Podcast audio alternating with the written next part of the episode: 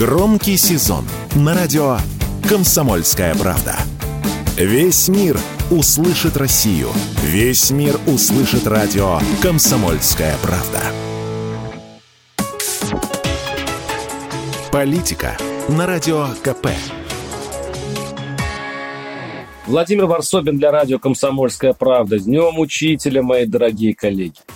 Счастлив поздравить миллионы действующих и бывших педагогов нашей страны, мою маму, когда-то учителя биологии, папу преподавателя в мединституте, сестру, преподающую английский, почти все мои родственники по обоим родословным линиям учителя математики, литературы, иньяза.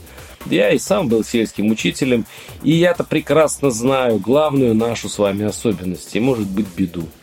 Мы через какое-то время осознаем, что Наша работа не из-за денег, а чтобы этот шалопай Иванов вытянул на четверку, наконец-то русский, чтобы слабенькая Света все-таки заинтересовалась литературой и однажды все-таки прочла хотя бы пару рассказов Тургенева в оригинале, а не в Википедии.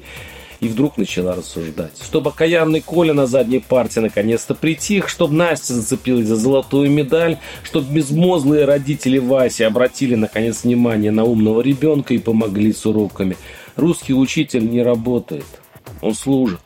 А те, кто оказывает услуги в школе, не задерживаются. Да вот беда. Учителю, конечно, можно не платить нормальные деньги, он привык. Но не уважать учителя, культивировать в обществе не гордость за эту святую профессию, а пренебрежение к ней, это даже для него терпеливого уж слишком. Как мне сказал мой знакомый сельский учитель, я должен быть для учеников человеком успешным, а на деле они знают, как бедно я живу. И именно от бедности и тотального неуважения бегут сейчас учителя.